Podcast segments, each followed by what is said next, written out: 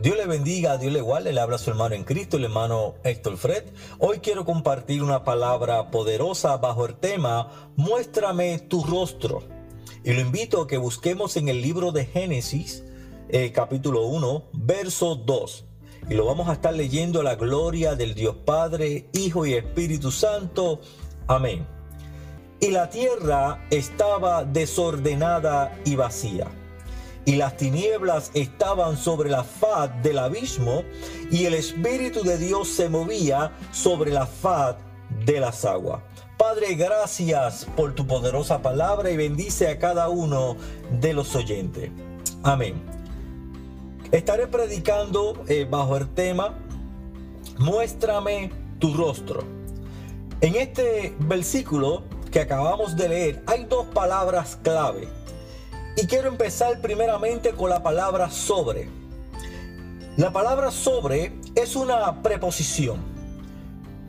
Muchos de nosotros nos podemos acordar cuando estábamos en la clase de español, eh, nos enseñaron que las preposiciones son palabras invariables, que se utilizan eh, para establecer una relación de independencia entre dos o más palabras. Y nos enseñaron que las preposiciones eran con, contra, se, desde, en, entre, para, por, según, sin, sobre y tras. Así que de manera que la palabra sobre es una preposición que revela orden indica, querido hermano, que alguien está sobre, arriba y que algo está abajo, debajo. Así que sobre las aguas eh, revela el lugar donde yo estoy y el lugar donde están las aguas. Por ejemplo, querido amigo, cuando Pedro caminó sobre las aguas, la preposición revela la relación de independencia que existía entre Pedro y las aguas. Pedro estaba arriba, las aguas estaban abajo. Y esto eh, nos revela que el hombre querido amigo, puede escoger la preposición que le gobierna. Aleluya. Pedro pudo haber dicho, yo estoy con las aguas, pero Dios no quiere que tú estés con las aguas. Pedro pudo haber dicho, yo estoy tras las aguas, pero Dios no quiere que tú estés tras las aguas. Pedro pudo haber dicho, yo estoy sin agua, pero tú necesitas las aguas. Pedro eh, pudo haber dicho, yo estoy debajo de las aguas o en contra de las aguas, pero eso no era su diseño. Su diseño era sobre, arriba, cabeza, no cola, delante, no atrás. Ese es tu diseño. Di a las aguas, voy sobre ti. Amado pueblo, el texto que acabamos de leer revela dos manifestaciones contrarias, pero tenían un común denominador. Dice, las tinieblas caían y el Espíritu de Dios se movía, contrario. Las tinieblas eh, representan el mar, la mentira, la ignorancia, pero el Espíritu representa la esencia de Dios. Las tinieblas caían y el espíritu se movía contrario. Pero tenían algo en común, amado pueblo, y ese era el lugar donde ellos operaban. Sobre qué caían las tinieblas y sobre qué se movía el espíritu. Y dice que las tinieblas caían sobre la faz del abismo y el espíritu se movía sobre la faz de las aguas. El abismo es aquello que no se puede llenar, pero las aguas es el lugar donde Dios opera. Y la palabra aquí común es la palabra faz.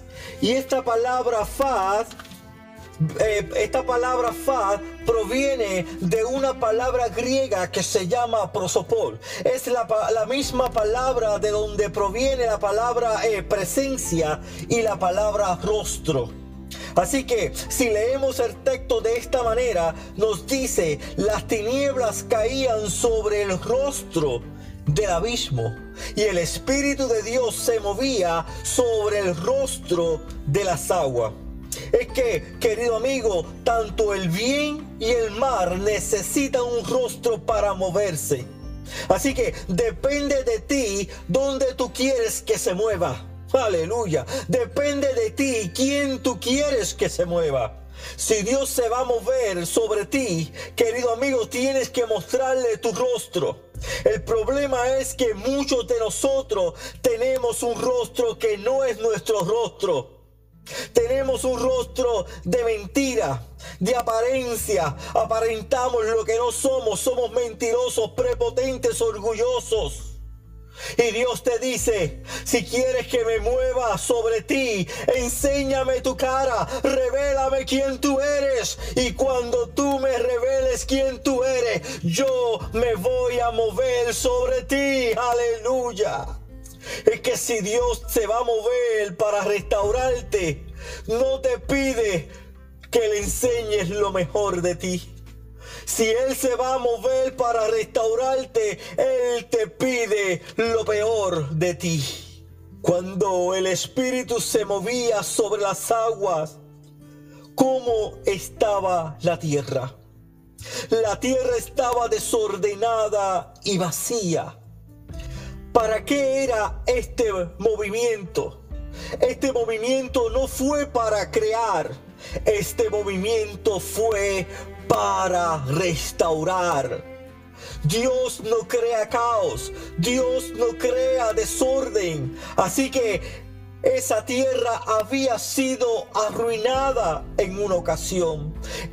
Esa tierra había sido destruida en una ocasión. Ustedes lo saben. Una lluvia cayó desde los cielos y destruyó la tierra. Cristo vio esa lluvia en Lucas. Jesús dijo, yo vi a Satanás caer con un rayo caer del cielo. Acabó con todo. Pero Dios dijo, voy a restaurar la tierra y le dijo al Espíritu, muévete, muévete sobre la tierra, muévete sobre su rostro, que voy a cambiar las cosas, voy a sacar lo mejor de ella, la voy a restaurar. Por esto Dios te dice, si quieres que Él se mueva, enséñame tu cara, aprende de Jacob. En Génesis dice que Jacob y su familia cuando cruzaron el río, el arroyo de Jabob. Y yo me pregunté, ¿por qué tuvo que cruzar un arroyo antes de llegar donde Dios? ¿Y por qué el arroyo? ¿Y por qué el arroyo se llamaba Jabob si él se llama Jacob? ¿Cuál es la diferencia entre Jabob y Jacob? Es casi lo mismo. Si le quitas la C y la pones atrás, y le quitas la B y la pones delante, Jacob se convierte en Jabob. Y si la inviertes, Jabob se convierte en Jacob. Así que, querido pueblo, tipológicamente, Jacob se estaba cruzando a sí mismo. El problema es lo que significa esto. Jacob significa el que toma por los pies, el que tumba. Esa era su apariencia. Pero Jacob era su interior. Aleluya. Jacob significa el que destruye, el vicioso, el destructor. Así que Jacob tuvo que cruzarse a sí mismo para encontrarse con Dios. Y al final del día él dijo, vi a Dios cara a cara y fue librada mi alma. Y el Espíritu se movió sobre el rostro y le dijo, ese es tu rostro, pero ese no es mi diseño. Tu verdadero rostro es aquel que está dentro.